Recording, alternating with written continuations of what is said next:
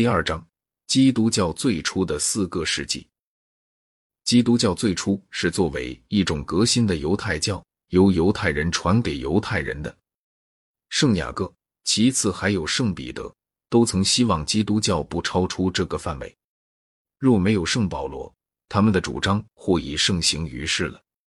圣保罗毅然容许外邦人入教，不要求他们受割礼和遵守摩西的律法。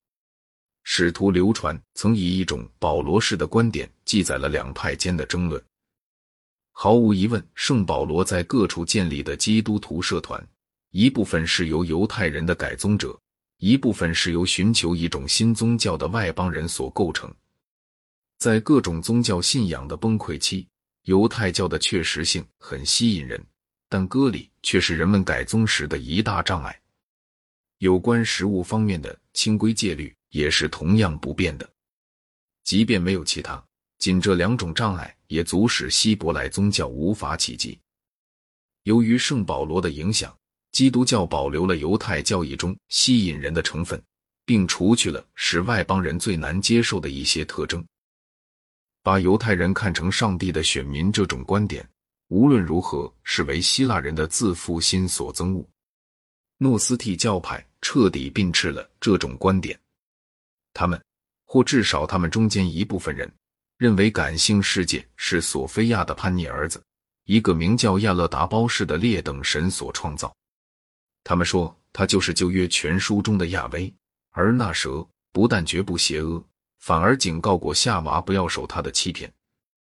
至高的神允许亚勒达包氏长期自由活动，他终于差遣他的儿子暂住在耶稣这个人的肉身内。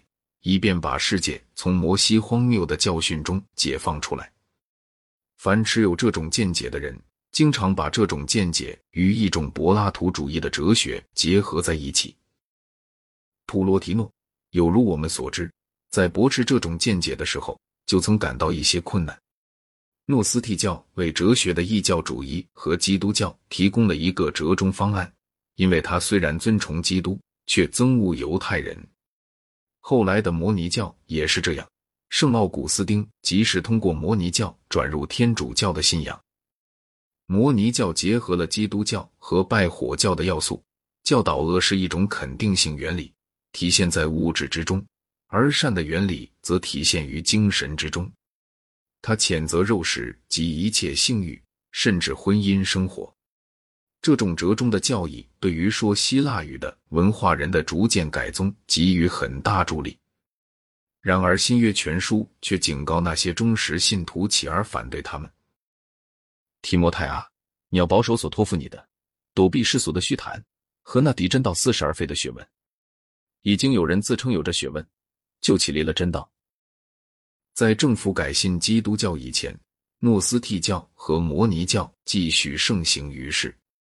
在这时期以后，他们虽被迫隐蔽其信仰，但却仍然具有潜伏的势力。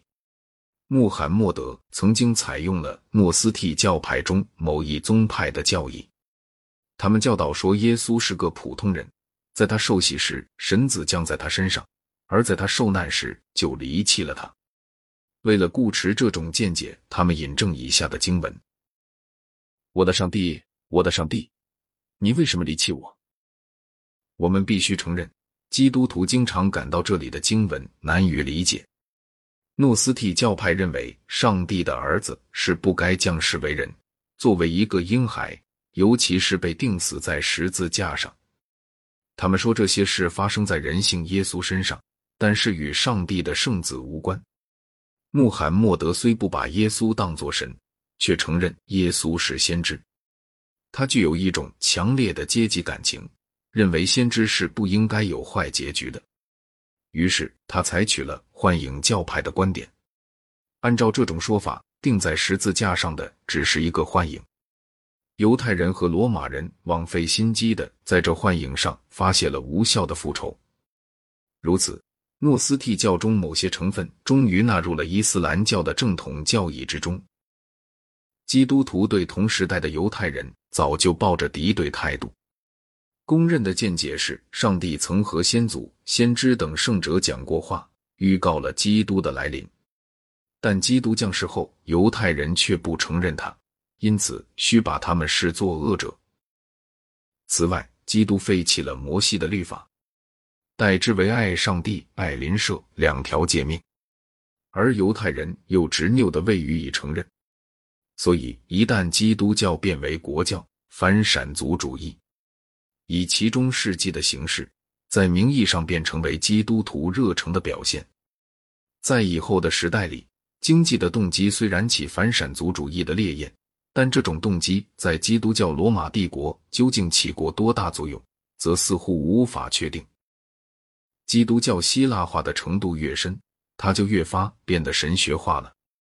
犹太人的神学一向是单纯的，亚威从一个部族神发展成为创造天地唯一全能的上帝。当人们发觉上帝的公义并不给善人带来地上的繁荣时，人们便把上帝的公义推托于天国之中，于是便产生了灵魂不死的信仰。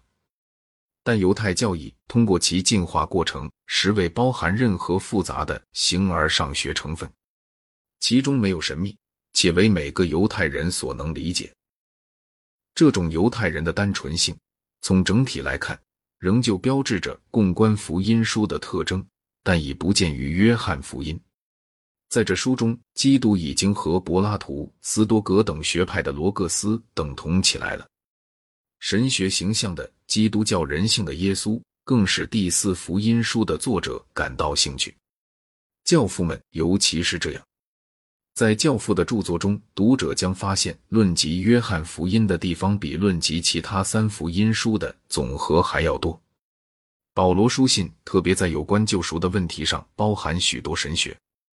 这些书信同时也说明作者是熟悉希腊文化的。其中有一段引自米南德的话，还有一段经文是暗指那个指摘克里特人都是说谎者的克里特人埃庇米尼底斯的等等。虽然如此。圣保罗说：“你们要谨慎，恐怕有人用他的理学和虚空的妄言把你们掳去。”